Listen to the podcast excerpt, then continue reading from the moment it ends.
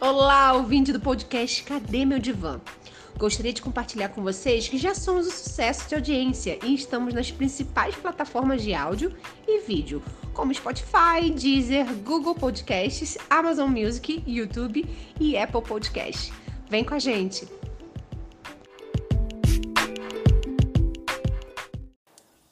Bom dia, boa tarde, boa noite, caro ouvinte do nosso podcast Cadê o Meu Divã? Estamos aqui mais uma vez para mais um episódio.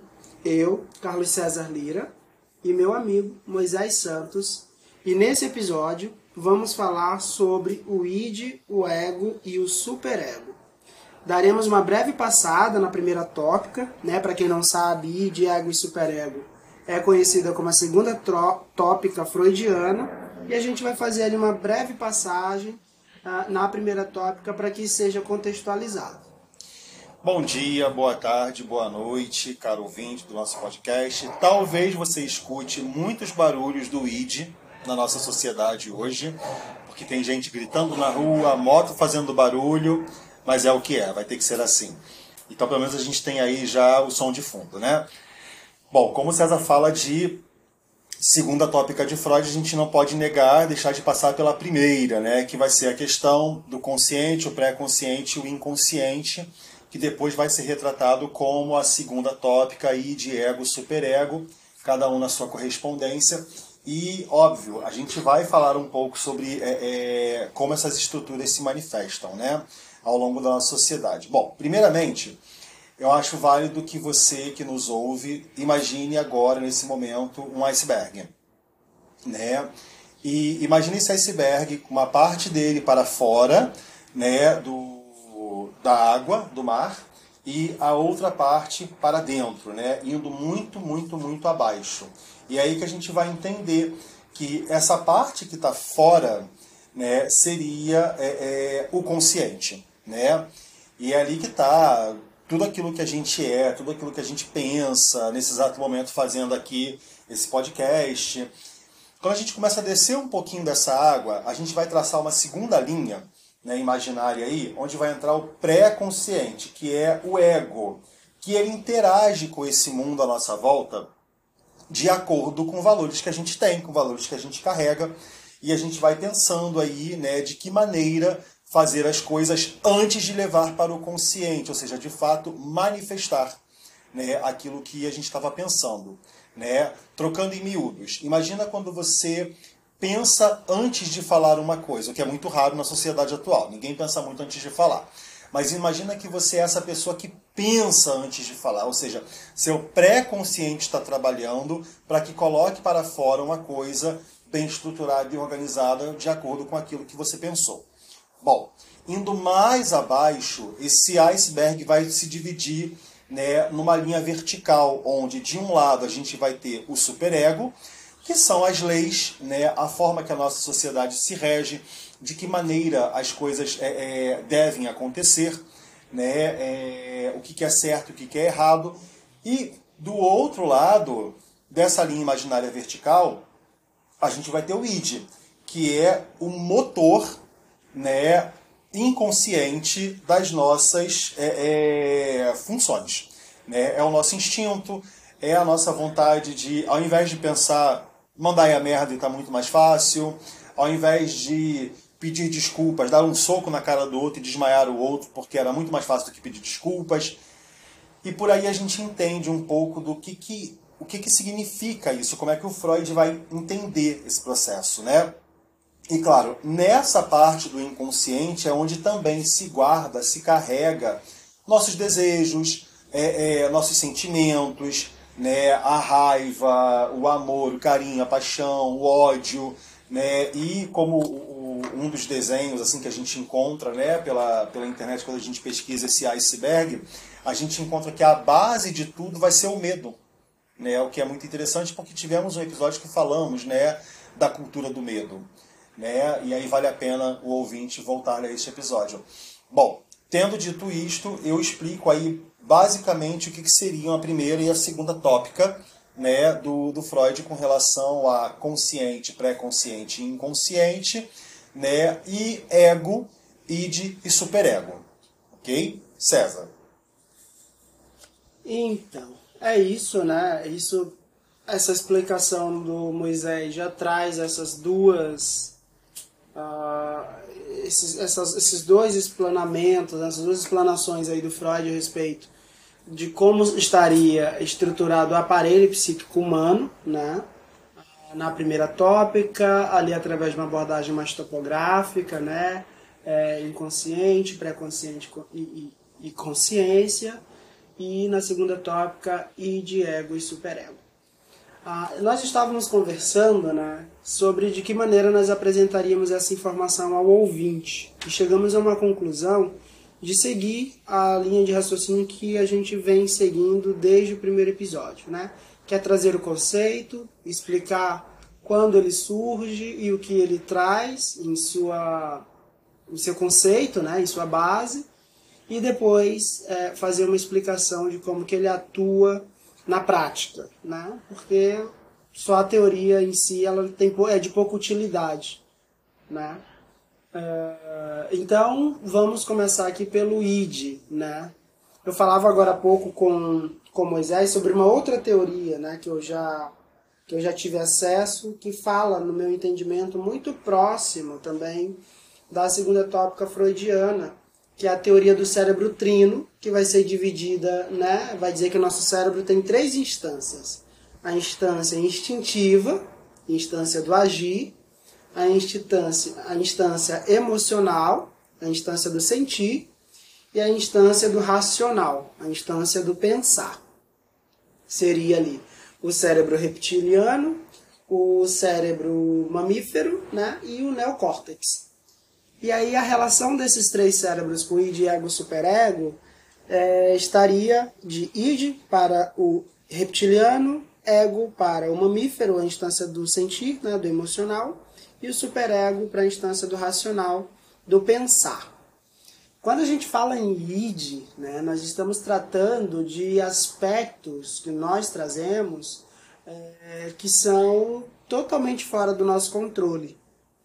Né? E, é, e quando Freud apresenta isso para a sociedade de sua época, essa informação é recebida como uma espécie de traição. Por quê? Porque para aquela época, né, estamos ali no comecinho dos estudos da ciência, então o homem, que sempre foi muito arrogante, acreditava, e digo homem enquanto espécie, né, nós homens sempre fomos muito arrogantes, quando ouvimos essa informação trazida por Freud, pensamos: não, de forma nenhuma isso pode ser possível. Somos racionais, somos lógicos. Olha aqui, estamos é, é, é, construindo uma ciência em cima disso a ciência da lógica, a ciência da razão. E o Freud chega e fala: olha, não é bem por aí. Existem uma série de comportamentos, de atitudes que atuam de maneira uh, inconsciente, é como se atuasse nas sombras, né? E que vai ditando a conduta humana. E aí o ouvinte pode perguntar, tá, César, mas você está falando do que, né?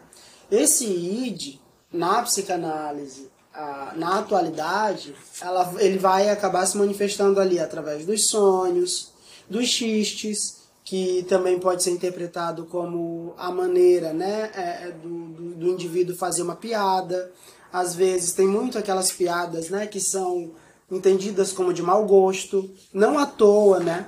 Na introdução do nosso podcast a gente fala, né, que o, o podcast é feito uh, de maneira irreverente com gente de humor duvidoso. De humor duvidoso. Esse humor duvidoso, ele materializa esse xiste, Meu né? Deus. É aquela, Eu devia ter pensado nisso antes. é aquela piada, é aquela brincadeira que para quem ouve de fora e que está numa instância mais super egóica, pode pensar, nossa, que piada desnecessária, Sim. nossa, que brincadeira de mau gosto. Mas não é necessariamente isso, né? Essa é uma manifestação do meu inconsciente em troca com o inconsciente do outro, no caso aqui do Moisés. E por vezes, inclusive, para as pessoas que nos ouvem né, e se identificam com o podcast, pode até ser que esse seja o lugar de, de identificação Sim. desse ouvinte, né? Em que lugar? Nesse lugar dessa inconsciência. Nossa, que legal, vocês falam coisas que eu penso, mas nunca pude falar, porque, sei lá, o que iriam dizer, né? Sim. O que as pessoas iriam achar. Então perceba, tem esse inconsciente que é meu e tem um inconsciente que é o do Moisés, e esses dois inconscientes se conversam através das trocas. Inclusive as amizades, os relacionamentos também é, é, eles se dão através dessa troca desse inconsciente de ambos os envolvidos ali. Né? Pode ser que haja uma identificação ou pode ser que não haja. E não havendo, não havendo essa ligação, não havendo essa identificação, não há. Não havendo essa transferência, né? Porque né, é um processo que a gente vai falar em outro episódio da relação de transferência e contra-transferência, né? É o momento, por exemplo, que a gente se encontra e aí há uma transferência, né? Seja de mim para você ou de você para mim, isso nunca foi levado. E há, claro, uma contra-transferência, seja de você para mim ou de mim para você. E nessa troca a gente encontra, né, descobre que esses dois inconscientes conversam bem. Exatamente. Né? E aí, dessa maneira, a forma que a gente troca, que a gente conversa, o humor, os xistes, né, as piadas que a gente faz, é, é, não faz com que haja um desconforto nessa relação. Né? E isso, claro, está dentro desse campo do inconsciente nosso. Agora, saindo um pouco do nosso e levando para fora de frente com Moisés. Vamos lá. É... Socialmente falando, id, ego, superego, como é que isso tá na sua percepção, assim, você como sujeito ninguém, como é que isso tá para você hoje? O que, que é ego, o que, que é id, o que, que é superego na sociedade que a gente está vivendo agora? Bom, vamos começar então pelo id, né, que é o início dessa explanação aqui. Esse id, no meu entendimento, ele estaria para todas essas barbáries, né? Sociais que a gente vem lidando hoje em dia. Uhum. Porque vamos lá, né? O id seria a expressão do inconsciente, seria a expressão do nosso aspecto mais animalesco, mais brutal, onde não há respeito a regras, onde não há respeito a leis, onde não há respeito ao outro né? É uma pulsão, é um instinto que precisa ser atendido independente das perdas, independente de qualquer coisa. Sim. O id, o inconsciente, só quer manifestar-se, só quer é, vir ao mundo. E é isso. E aí, socialmente, nós vamos observá-lo, ah, sei lá, na saída do estádio de futebol, quando as torcidas se confrontam e não há transferência não. Olha lá, não há transferência. Por quê? Porque o superego, e a gente vai falar um pouco mais à frente sobre o superego, mas o superego estabeleceu uma relação de conflito entre essas duas torcidas, de concorrência, de disputa. Então, esse inconsciente, que é de uma torcida de um lado e da outra do outro lado, não conseguem estabelecer transferência. Eles não conseguem entender o denominador comum naquela situação que é o esporte. O esporte. É que, na verdade, a impressão que dá é que já não há mais o esporte se não houver a manifestação da violência em algum momento dele, seja no início, seja no final. Né? Exatamente. E é interessante isso, porque quando você começou a falar, eu comecei a pensar sobre isso, que é o seguinte, né? O id, enquanto instinto animalesco, né? é, claro, considerando a questão do ser humano, que é um animal racional, ele vai, né, ele vem como id com toda a sua potência para poder destruir né, a pulsão de morte, uhum. né, ele vem para poder trazer o Thanatos, a destruição, mas ao mesmo tempo tem um ego, né, tem um cara que é consciente de como vai usar esse instinto. Ele sabe como ele vai usar aquilo ali, porque ele vai atacar o outro que ele viu como rival, não vai atacar o colega que ele vê como né, aliado. Exato, e isso nos leva diretamente para a temporada anterior, a psicologia das massas, né? Vão, porque a gente está falando aqui também de grupos sociais. Sim. Esses grupos guardam um inconsciente comum entre eles. Sim. Seja o amor por aquele time, seja o amor por aquele esporte, seja o amor por aquele líder, seja ele de qual natureza for. Sim. Então, ali, dentre os estranhos, é possível reconhecer os iguais. Se é do meu time, eu não ataco. O objetivo aqui é atacar o do time contrário, porque eles são os inimigos. Mais uma vez, volta aquela ideia do nós contra do eles. nós contra eles. Essa é uma, uma demanda direta do Sim, índio. verdade. Verdade. Isso é interessante porque Olhando para a sociedade que a gente vive hoje, a gente tem uma necessidade muito grande de violência. Né? A gente tem, isso vende. Tem uma música da Legião Urbana, que eu gosto muito, chamada Metrópole, que ela tem no seu início dizendo: é sangue mesmo, não é metiolate. Todos querem ver e contemplar a novidade. É muito emocionante um acidente de verdade e ficam todos satisfeitos com o sucesso do desastre, que vai passar na televisão porque é o meio de comunicação de massa onde se aparece todo tipo de violência. Claro, hoje a gente entendeu, a gente tem internet para isso, né? mas a televisão, a televisão hoje é o YouTube, por exemplo. Mas, de fato, é, é essa questão de que a nossa satisfação está na violência. Né? Por exemplo, é, é claro, como sempre, nunca levantando bandeira, mas tocando nos temas sensíveis. Essas últimas discussões a respeito de Israel e Palestina, né, elas têm mostrado muito o poder de potência de destruição do outro. Vamos destruir o outro porque o outro é o inimigo. E aí vão morrendo crianças, e, e, enfim, mulheres, homens e tal. E a sociedade meio que cria uma sensibilização que é, não, nós atacamos porque eles atacaram primeiro. Né? Então, assim, esse id, ele vai para esse lugar. Não, eu preciso me defender de quem me atacou primeiro. Eu tenho que estabelecer de alguma forma que eu sei me defender do outro. E aí vamos levar isso para uma instância muito menor, né? Que é a relação familiar. Normalmente, pelo menos no meu tempo de criança, né?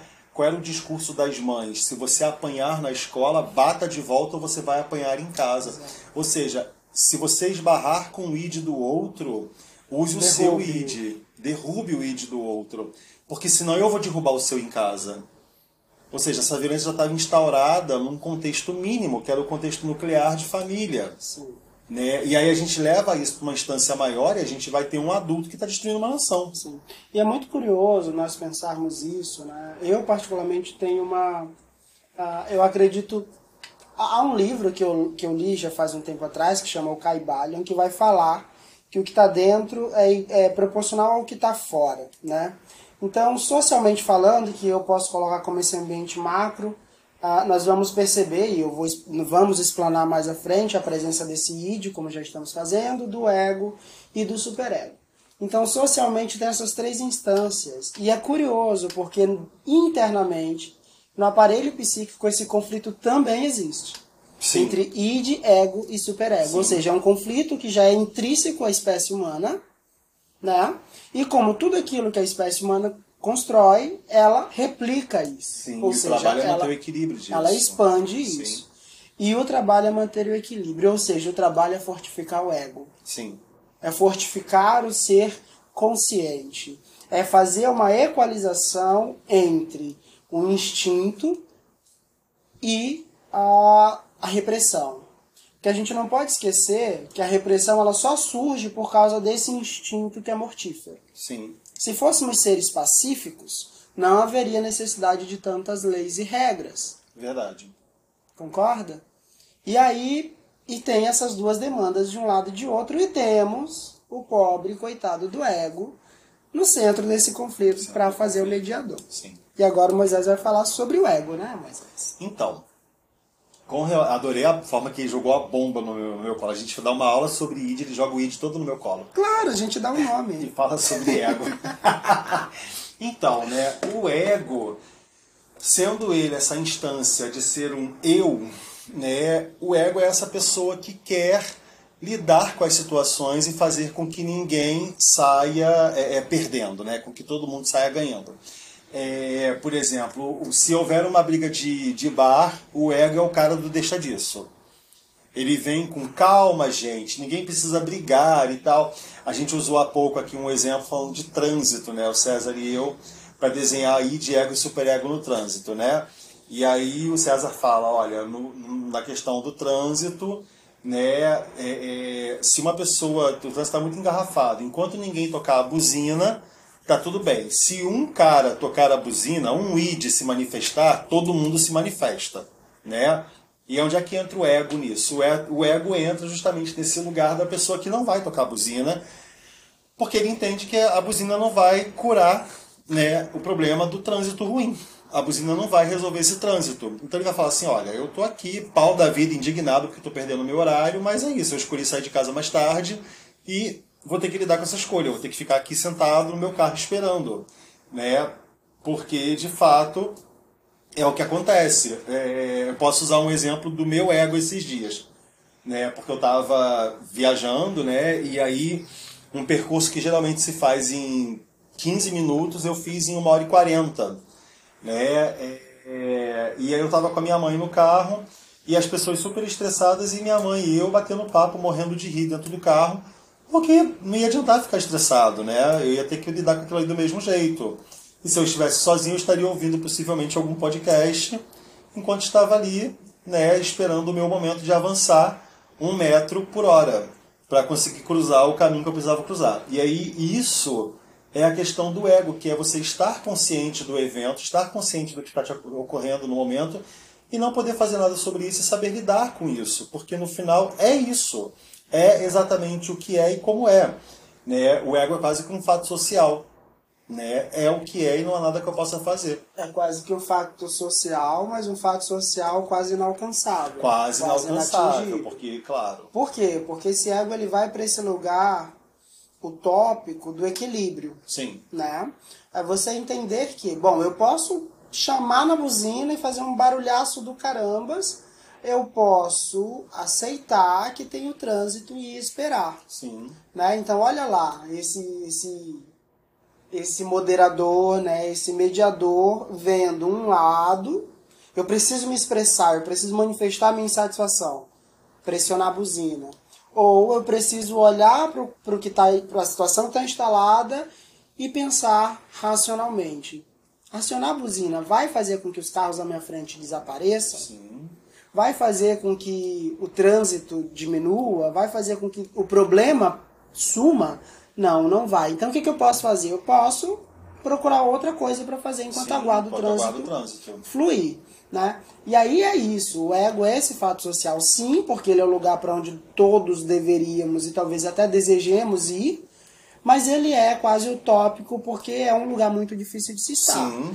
Por quê? Porque a nossa sociedade ela vai se construir muito nessa ideia né, maniqueísta, como eu já menciono essa frase aqui, essa palavra algumas vezes, nesse lugar de ou é uma coisa ou é outra. Sim, não, dá para ser uma coisa e outra. Né? E é nesse aspecto que o ego vai para esse lugar de utopia.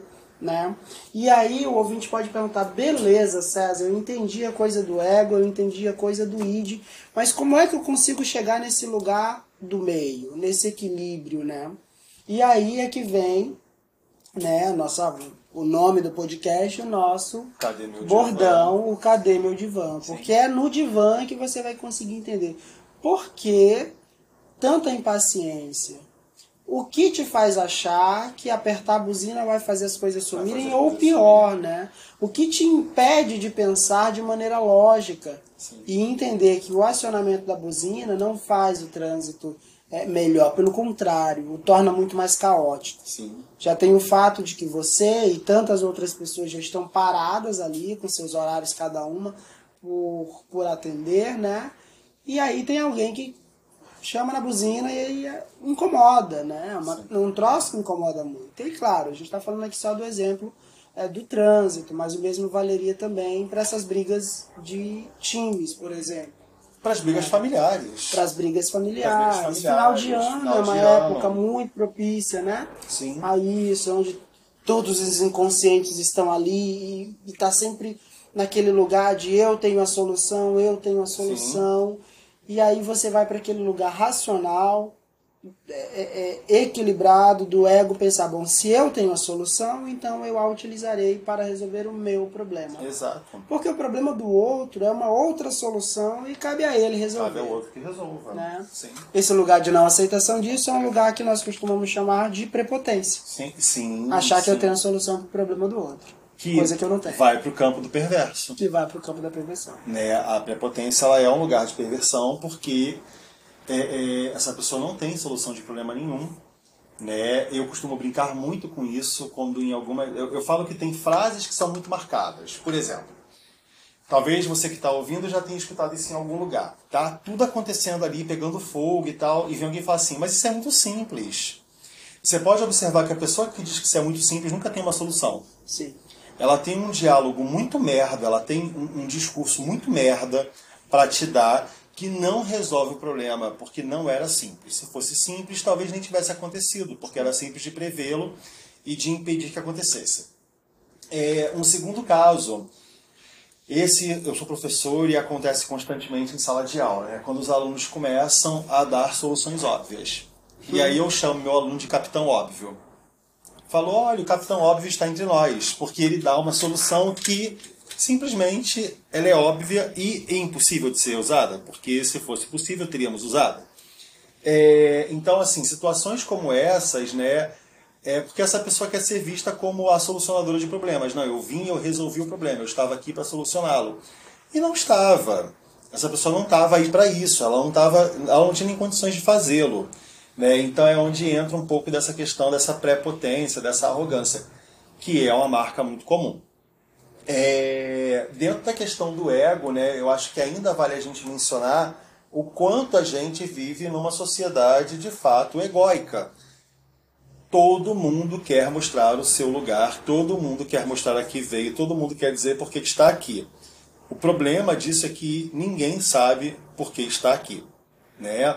E aí todo mundo está usando hoje a rede social para mostrar o seu papel. Né? É a pessoa que mostra a prática de uma caridade, é a pessoa que mostra o alcance de alguma coisa de sucesso, é a pessoa que mostra que conseguiu se formar naquilo que queria, e a todo momento é alguém tentando mostrar que o seu ego tem mais valor que o ego do outro. É, é um exemplo ruim, tá? não é real. Se o César diz para mim que ele faz mestrado numa área, eu digo que eu faço doutorado porque aí é uma forma de dizer que o ego dele não é suficiente face ao meu, eu estou fazendo algo além. Né? Se o César diz que trabalha 40 horas semanais, eu digo que eu trabalho 41, porque nessa uma hora eu fiz toda a diferença do mundo. Então você pode observar, colocando isso numa situação muito mais visual para você que nos escuta, pode observar que é uma sociedade hoje, mais do que nunca, egóica. Né? É, é uma situação, é gente que que diz assim: não, eu quero que o outro atenda a minha demanda porque eu atendi a demanda dele. Tá, mas o outro não te pediu. E se pediu, você atendeu porque quis, porque ele não te deu garantia de que devolveria o atendimento de demanda. Né? Eu falo que é uma das coisas mais egóicas que eu vejo, assim, até por atender, né, por ter analisando hoje, é, é, é o analisando que se queixa de que o outro não cumpriu o dever que devia na vida deste. Né? Ah, eu fiz isso, isso e isso e o outro me ignora. Sim, o outro te ignora porque ele já gozou.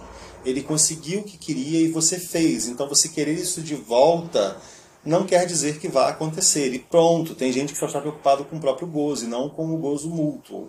Né? E isso é uma coisa muito egóica, que é, não, mas eu fiz pelo César e o César não está fazendo por mim. De repente o que o César fez por mim foi agradecer.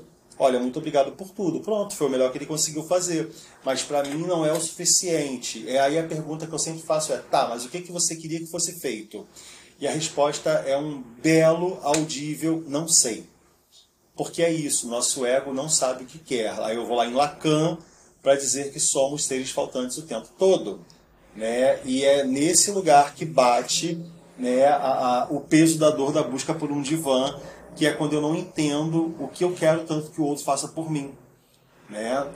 E acho que é isso a respeito de ego. Eu preciso fazer uma pontuação nessa fala do Moisés. Foi uma confusão que eu tinha.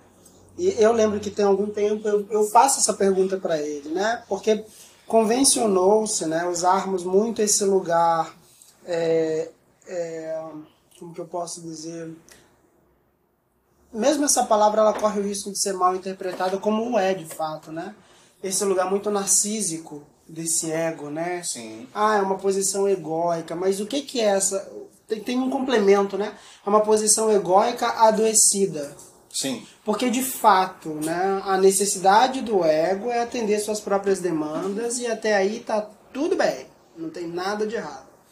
A questão é que quando eu digo que é, é, esse exemplo dele é uma posição egóica adoecida, e para trazer uma fala que ele mesmo já, já já trouxe nessa temporada, né? Lembra do, do, do, do, mecanismo de defesa do ego, de como ele não consegue resolver o seu problema, ele pega do outro para outro pra resolver? si. Na verdade, não, a gente está falando disso na neurose.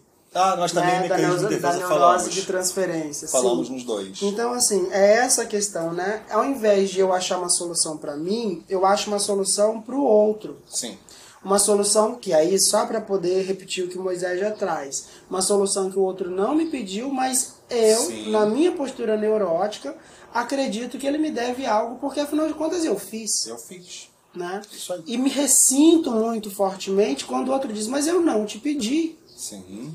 E aí você pode já ter passado por essa situação e de repente se dispor a uma reflexão mais aprofundada. De fato, o outro te pediu para fazer? Exato. né? Porque, na verdade, o que ocorre é que assim, você fez porque você quis Sim. e você não comunicou pro outro que você esperava em troca. Sim. E você não perguntou pro outro se o outro tinha condições de te entregar o que você esperava. Uhum. Você foi lá e deu, ou melhor, fez todo esse movimento a, a partir de uma presunção de que o outro tinha obrigação de te devolver. E aí, por isso, né, essa pontuação, essa complementação dessa posição egóica adoecida. O que é muito natural para esse ego dessa estrutura que a gente está trazendo, né? Sim. Do id, ego e superego. Por quê? Como mediador, ele vai estar o tempo todo pendendo para um lado Pendendo ou lado, pendendo para o outro. outro. E por isso reforça a minha fala anterior dessa posição, né, equilibrada Sim. de ego. Tem uma coisa dentro disso, né? Esses dias eu estava conversando com um amigo, não era um analisando, era um amigo, que estava muito decepcionado pelas questões da vida particular. Ele está passando por algumas questões e tal. E aí é, ele se viu muito sozinho. Foi muito interessante a conversa. Porque ele se viu muito sozinho e todas as pessoas à volta dele não perguntavam como ele estava, não estavam mandando mensagem para saber se estava tudo bem. E ele está naquela posição do, poxa, eu sempre ajudo todo mundo e ninguém me procura para saber como é que eu tô. E, e ele foi lá e teceu lá os desabafos comigo e eu com muito carinho ouvi, mas eu como amigo tive que fazer algumas perguntas. Eu falei, tá, você não acha que todas as pessoas que você ajuda veem você como alguém muito forte que nunca cai? Ele sim, porque eu não demonstro fraqueza para ninguém. Eu falei, ok. E você não acha que nunca demonstrar fraqueza para ninguém não faz com que você seja forte demais a ponto de que ninguém imagine que você tenha fraquezas? E ele parou e ficou me olhando. Eu falei, então, se você não fala dos seus problemas, se você sempre é a solução de todo mundo, como é que o outro vai te ajudar a resolver problemas se você não tem? Você sempre é a solução. Se coloca nesse lugar. Você se né? coloca no lugar de ser o resolvedor, o bom amigo, o bom ouvinte, o bom conselheiro. Talvez você que está ouvindo isso já foi assim ou é assim. E aí, quando você é essa pessoa, todo mundo vê você como um ponto forte, você não tem fraqueza nenhuma. Então, ninguém imagina que você está passando por uma depressão. Ninguém imagina que você está passando por um problema grave. Ninguém imagina que você está passando por um problema financeiro. Então, nenhum amigo nunca vai se preocupar em te perguntar porque você não está levando. Afinal de contas, o que se entende é: ora, se eu estou mal e levo os meus problemas para o César, é óbvio que o dia que o César estiver mal, ele vai trazer os dele para mim. Né? E se o César nunca me traz, eu que me ferro, porque eu vivo levando os meus para ele.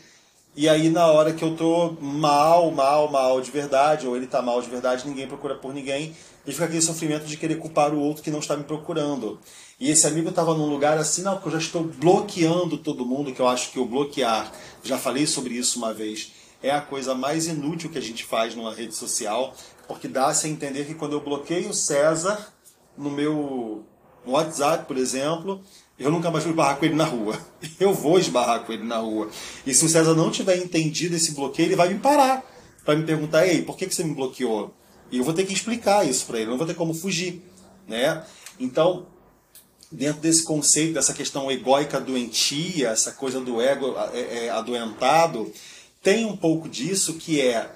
Tá, mas se você nunca fala nada sobre você, por que, que o outro é obrigado a saber? Qual foi o contrato que o outro assinou de que ele tinha dívidas com você pelas coisas que você optou fazer por ele? Pois é, nunca assinou, né? Nunca assinou, gente. Tá aí o contrato social de Jacques Rousseau. A gente só assinou o contrato de ficar vivo em sociedade. E aí, quando eu fiz essa pergunta para esse meu amigo, ele começou a entrar num ponto de indignação com ele mesmo. Né? E aí ele fez uma fala que eu achei muito interessante, que ele falou assim, é engraçado. Realmente olhando aqui para você, da forma que a gente conversa, você não é de ficar dando conselhos, né? Você fica fazendo perguntas. Eu falei isso quando eu quero saber de alguma coisa, porque para mim perguntar eu pergunto como psicanalista eu cobro para isso.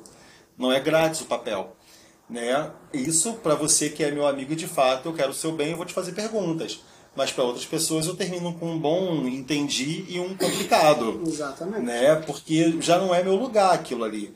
Eu não vou me envolver naquela demanda porque eu não vou abraçar aquela causa, ela não é minha. Uhum. Né? E isso é uma coisa de um ego que já não está tão adoentado, porque eu já consigo separar, o César também. Né? A gente consegue fazer esse trabalho mutualmente, um pelo outro, pelo grau de amizade que a gente tem. Então a gente consegue um levar o problema para o outro, o que está passando, o que está sentindo, sem que isso seja cobrado como dívida do ó, tô te levando, você é obrigado a me ajudar a resolver e eu sou obrigado a te devolver o resolvido. Não. A gente está conversando enquanto amigos, a gente já está num lugar de uma certa, entre muitas aspas, maturidade emocional a ponto de saber lidar com essas questões. Né? Mas eu acho que isso é a parte do ego que eu queria comentar. Sim. E é muito curioso nós pensarmos né, isso, tendo apresentado já o id, tendo apresentado agora o ego. A próxima explanação, que é a do superego, né, que é dessa entidade social que tolhe, que, que reprime, que castra. castra, que limita, é onde vai fazer o sentido do porquê que esse ego vai para um lugar de adoecimento. O, por, o que dificulta esse ego de encontrar esse lugar de equilíbrio, né? de bem-estar, em, em, em, ser quem se é, em estar onde se está, né? Ah, esse superego ele vai corresponder, como eu já menciono, a essa entidade social, como eu digo também, né? É, se não fôssemos seres tão animalescos, tão brutais, não haveria necessidade do estabelecimento de regras e leis Sim. para que assim houvesse a ordem.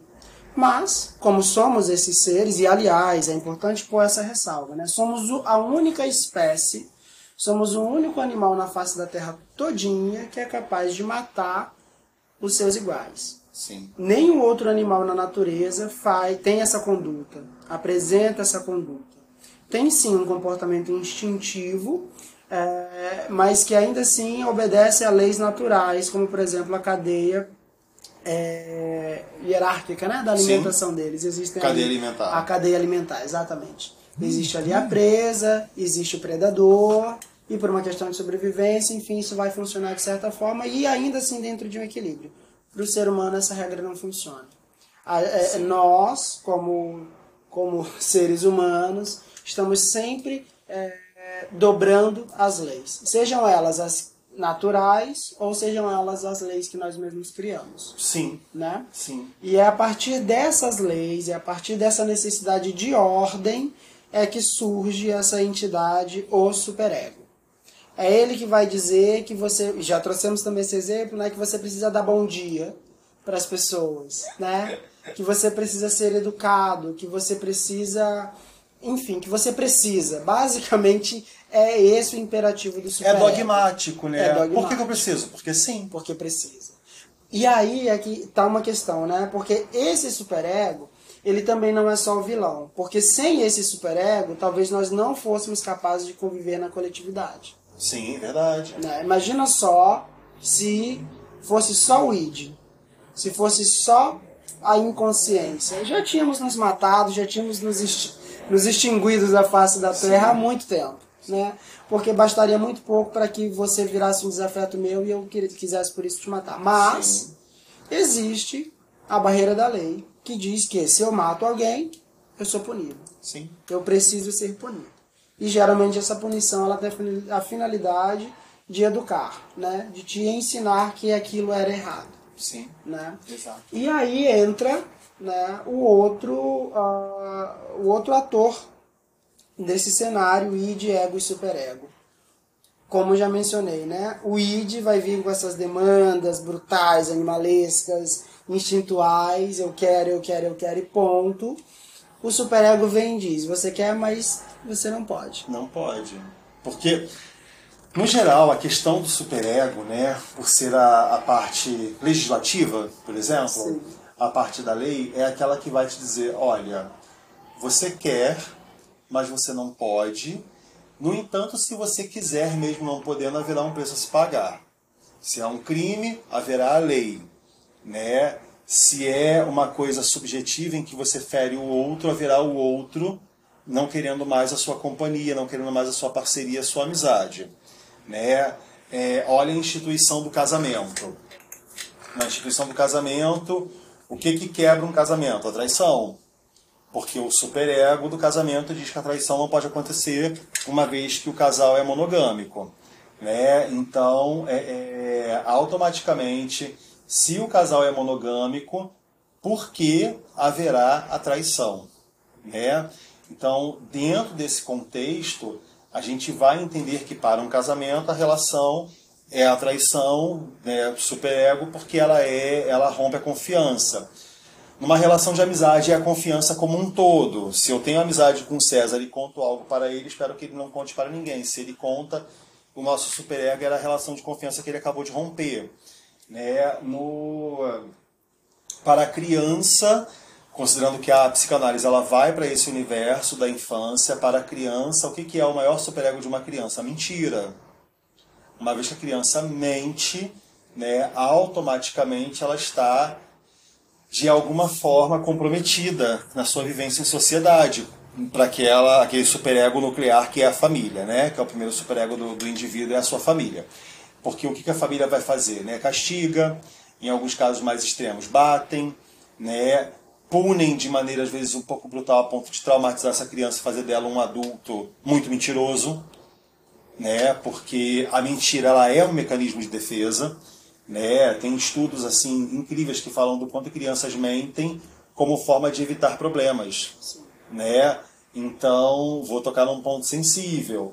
Né? O caso de violação infantil, né? violação né? É, é, sexual de uma criança. Automaticamente, ao haver essa violação, se o adulto dá um discurso do tipo não conta para ninguém, quando essa criança entende que aquilo é errado, ela prefere não contar para ninguém do que contar e ver a família inteira se desfazer por conta de um adulto, amigo da família ou parente próximo, que é onde acontecem os maiores casos, né? Uhum. É, é, e aí dentro de tudo isso é onde por muitas vezes né, um abusado ele prefere não contar, ele prefere silenciar-se. Olha aí quantos casos de famosos a gente tem visto, né? Agora vindo à tona, porque eles começaram a falar de coisas que eles viveram em situações ao longo de suas vidas, fosse em casa, fossem num teste para uma audiência, para participar de alguma coisa, né? E a gente encontra agora esse superego começando a se inflamar, porque o ego está vindo à tona, está trazendo aquilo que era um problema para si, né? Que o id de alguma forma aprendeu a recalcar, a guardar aquilo ali, né? E isso está voltando, isso está vindo à tona né, as pessoas estão falando e aí a sociedade está agindo em cima disso. O superego social está agindo em cima disso, está cortando. Né? Teve aí o caso de um ator que ele entrou aí em vários, é, várias denúncias de abuso, né? e dentro dessas denúncias de abuso ele começa a perder seus patrocínios, ele começa a, a não ter mais direitos de atuação e tudo mais. E isso você está vendo que a própria sociedade é quem está, né, é, é, de alguma forma, é, é castrando esse homem depois de adulto. Né? É curioso observar essa fala do Moisés, né? Porque em diversos pontos ele vai pontuando quando é que se inicia o adoecimento desse ego, né? Sim. É quando, quando os pais, os cuidadores, que num cenário ideal deveriam ter um ego saudável, e saber o que estão ensinando para essa criança, como por exemplo, não ensiná-la a mentir, não ensiná-la a esconder, né? É, potencializá-la, deixá-la ciente da potência que ela é, da força que ela tem, né? Isso seria o cenário ideal, mas não é exatamente o que a gente vê, porque no final das contas, a grande maioria das vezes, os cuidadores também são pessoas adoecidas, né? Também são pessoas de egos adoecidos e que por serem, por se tratarem de egos adoecidos, é o que eles têm para ensinar. Sim. Né? E já é por si só ah, uma educação adoecida, uma educação que já começa prejudicada e aí onde vai e isso abre as portas, né, para essas situações de abuso sexual infantil, para situações de violência doméstica, para todas essas situações e o principal, né, para o velamento dessas situações. Sim. Porque essa criança entende que bom, se foi o Isso que eu vou falar é um pouco pesado, mas enfim. Ah, infelizmente é real, né? Se foi o papai que abusou da criança, para ele aquilo era normal. Sim. Porque afinal de contas, no entendimento dessa criança que ainda não está madura, que ainda não está pronta, tudo que esse pai, tudo que esse cuidador, essa mãe, essa cuidadora faz com ele é pro bem dele. É pro bem dele. E a consequência é que se essa marca, né, já vem sendo colocada desde muito cedo e nada disso vem à tona, nada disso é conversado, esse ego já começa desde já saindo de um lugar adoecido. Sim. Né? Sofrendo essas pressões desse superego, porque esse pai para essa criança, esse cuidador, né, para fugir desse conceito de pai, porque é muito fácil fazer confusão, né, mas se esse cuidador é, inflige a essa criança esses maus tratos, essas violações, é importante lembrar que para a criança que está ingressando agora no mundo, o núcleo familiar é a primeira representação de superego que ela tem. Sim. Não à toa é na família que você aprende, como eu já disse, né? A ser educado, a ser gentil com as pessoas, é que você aprende a importância de poder ir para a escola, ter boas notas. Ninguém nunca explica a relevância disso. Verdade. Que, na minha opinião, devia ser explicado. Mas ninguém nunca explica porque que a criança precisa ir para a escola. Porque se ela soubesse, talvez fizesse mais sentido mais tarde, quando ela tem que escolher um curso, uma faculdade. Sim. Né? Esse é o meu entendimento particular. Uhum. Mas isso nunca é explicado. Por quê? Porque, por vezes, nem os próprios cuidadores sabem por quê. Então. Isso já está colocado como Tá uma obrigação, coletivo, né? né? Está colocado como uma obrigação, então Sim. é isso. Por que que tem que ir para a escola? Porque tem que Que ir. tem que ir, porque a mamãe foi, papai foi. E ponto. Pra ser alguém na vida, pra cumprir uma carreira, cumprir um papel. E olha aí os lugares de adoecimento desse ego. Olha aí os lugares de pressão desse superego para ser alguém, mas a partir do momento que eu nasço, eu já não sou alguém. Sim, Eu não sou aquela pessoa que esses cuidadores dizem para mim que eu sou. sim. Como assim? Eu só depois de algum tempo é que eu vou ser alguém? E é interessante observar como mesmo na fase adulta é muito comum encontrarmos pessoas em crises porque não são alguém ainda, Sim. né? E aí, de novo, quem é essa pessoa em crise? Esse ego que está sucumbindo a uma pressão superegóica, né? Esse ego que se adoeceu por causa dessa pressão superegóica, que diz que ele precisa, sei lá, ter 15 diplomas para poder ser alguém. poder ser alguém. Que diz que ele precisa ter 20 salários mínimos para Pra poder, ser, alguém. de sucesso. Né, para ser uma pessoa de sucesso. Que diz para essa mulher que ela precisa ser mãe para que ela seja de fato mulher. Quando na verdade uma coisa não está associada à outra. Sim, Né? verdade. Então, a- a- o que eu estou querendo trazer com isso são esses lugares de conflito entre essas. Eu gosto muito de, de botar nesses termos, né? En- é, entre essas três entidades psicológicas que nos constituem. Sim. Eu lembro de uma ocasião que uma vez. Isso vai soar muito estranho para o ouvinte, ou talvez não, né? Mas eu Não mais estranho que meus cachorros brigando agora no fundo, vocês ouviram isso. É, uma vez eu tava num, num- numa roda de amigos assim, e aí eu falo assim, não, porque as vozes na minha cabeça dizem isso, isso, isso. e foi essa a reação de todo mundo. Começou, como assim, César? Vozes na cabeça? Eu disse, ah, para de fazer o sonso, porque todo mundo tem essa voz na cabeça que fala, é certo, é errado. Tanto é assim que, bom, desde a infância eu lembro de assistir os desenhos da Disney, Pato Donald, Sim. Pluto, Mickey, e sempre tem o anjinho e o demôniozinho, Sim. né? Que é uma, que é uma, uma, uma analogia, não diria talvez as- uma das melhores, né? Porque, por exemplo, nessa analogia do anjo e do demônio, que tá ali soprando no ouvido desse personagem ou dessa pessoa no mundo real, é, geralmente associa-se a imagem do demôniozinho ao id, né? Exato. Ao inconsciente. Vai lá e faz. E do anjinho ao superego. Não, é melhor não fazer, porque vai ter essa e aquela implicação. E eu trago essa analogia para que o ouvinte consiga entender onde é que ele está nesse cenário, nesse quadro, né? Nesse quadro do exemplo que eu dou, o personagem ali é o ego. É a pessoa que vai ficar sofrendo ah, os, os avanços né, do id e do superego. Faz, Sim. não, não faz. E aí, voltando lá pro meu exemplo, né? Quando eu falo as vozes na minha cabeça e tudo mais, porque quando eu falo isso, eu já falo de um lugar de maior aceitação dessas vozes na minha cabeça. De entender o que, que é a pressão social, o que, que é a pressão do meu instinto, do meu ego, né? E a partir desse, desse lugar de melhor compreensão é que eu, ego, vou poder saber o que, que é melhor para mim e o que não. Porque, por exemplo, há um momento da, vi, da minha vida e eventualmente da vida das pessoas que elas pensam assim, nossa, mas é, é o meu amigo, eu preciso fazer por ele. Sim. Eu estava citando um exemplo que aconteceu recente comigo, estava conversando com Moisés e alguém falou assim, ai, nossa, mas estão passando por uma dificuldade, eu queria tanto ajudar, e essa pessoa vem me pedir um, uma opinião, e eu falo, olha, a minha opinião é que você não devia... Ela, minto. Eu pergunto, te pediram ajuda? Não, não pediram. Eu disse, pois então não ajude.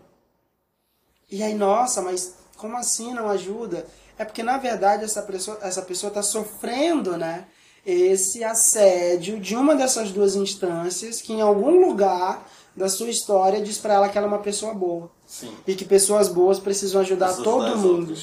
Todo mundo que esteja precisando. Olha o superego batendo, né? Uhum.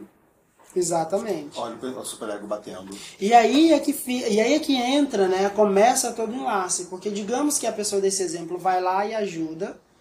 O que que isso vai gerar? Vai gerar uma dívida. Ela vai começar a esperar um retorno. Sendo que a pessoa de quem ela está esperando o retorno nunca pediu ajuda. Nunca pediu ajuda. Logo, nunca criou a dívida. Sim. E como então ela vai se ver pressionada a pagar? Não vai. Não, não vai. E, e, e, detalhe, né? Ela vai aprender a querer mais ajuda sempre. Sempre, exatamente. Né? Vai querer sempre mais ajuda. Exatamente. E com isso, a pessoa que se coloca nesse lugar de estar ajudando, é, é possível que, à medida que o tempo passe, à medida que essas demandas surjam, ela vá se vendo cada vez mais tumultuada, atribulada com essas demandas e, quem sabe, até sem poder atendê-las. Né? Normalmente sem poder atendê-las. Né? Exatamente. É, e é muito desse exemplo que Moisés menciona dessa conversa com o um amigo, né? Sim. É, é, é, muito importante que a gente tenha consciência dos lugares onde a gente se coloca. Tipo, ah, estou conversando com um amigo, ele me traz uma situação e ele me pede um conselho. E aí eu vou lá e preciso fazer a escolha se aquilo me cabe ou se não. Sim. Se eu vou utilizar o é complicado, ou se eu vou ajudá-lo através de ah, perguntas. Eu vou utilizar o é complicado na maior parte do tempo. Na maior parte das vezes. Por quê? Porque se a gente olhar de perto, a maior parte das pessoas estão envolvidas em conflitos que elas mesmas criaram. Elas criaram. Então, como posso eu ir para esse lugar de prepotência, achar que eu teria a solução? Eu não tenho. Sim. Então, é muito mais fácil dizer é complicado, é complicado. porque de fato é. Porque se não fosse, a pessoa não estaria pedindo ajuda. Sim. Correto? Exato. Uau! Olha só, é, eu, a gente vai fechar esse episódio de maneira muito fácil hoje, porque eu já vou. Baseado nesse episódio de id e Egg Superego, eu tenho uma recomendação de cara de um desenho. Hum. Megamente. Hum. Megamente, ele é a luta pelo equilíbrio entre id, ego e superego o tempo todo na cabeça daquele personagem. Né? Socialmente não aceito, porque ele é o vilão, né? mas de alguma forma ele se apaixona, ele faz uma luta com o ego para ele poder ser alguém bom e provar que ele é bom. Enquanto o cara que era o bonzão, o herói o tempo todo, ele entende que o outro não é ruim e ele sai de cena para que o outro possa ganhar destaque. Sim. E a minha maior recomendação nesse momento para esse episódio é essa. A minha maior recomendação para esse episódio é um filme que eu amo de verdade, que chama Inception, A ah, Origem, sim. que vai tratar da, de como que funciona esse inconsciente. Sim. Esse filme ele é sensacional de vários lugares, porque ele vai mostrando como é que, inclusive, ele mostra, né, e, e é uma crítica que eu tenho muito grande à nossa sociedade pós pós-moderna, pós-contemporânea, né?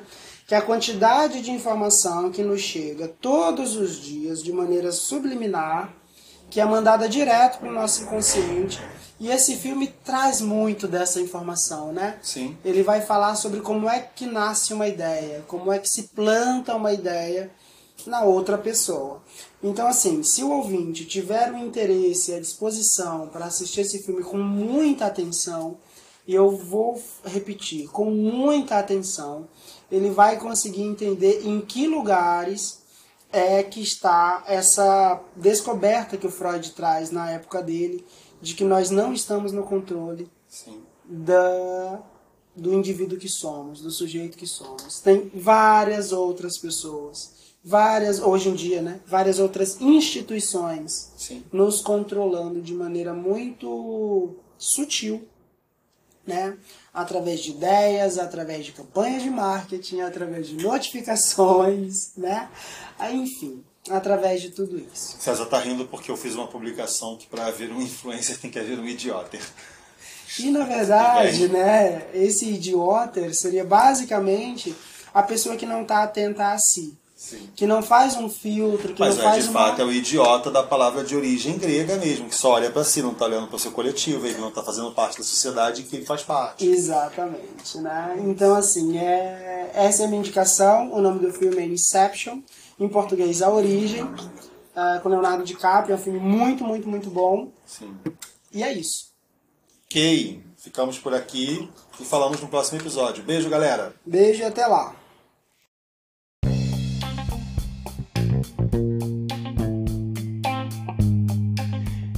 E esse foi um episódio do Cadê o meu divã? O seu podcast discutindo a atualidade à luz da psicanálise. Até a próxima.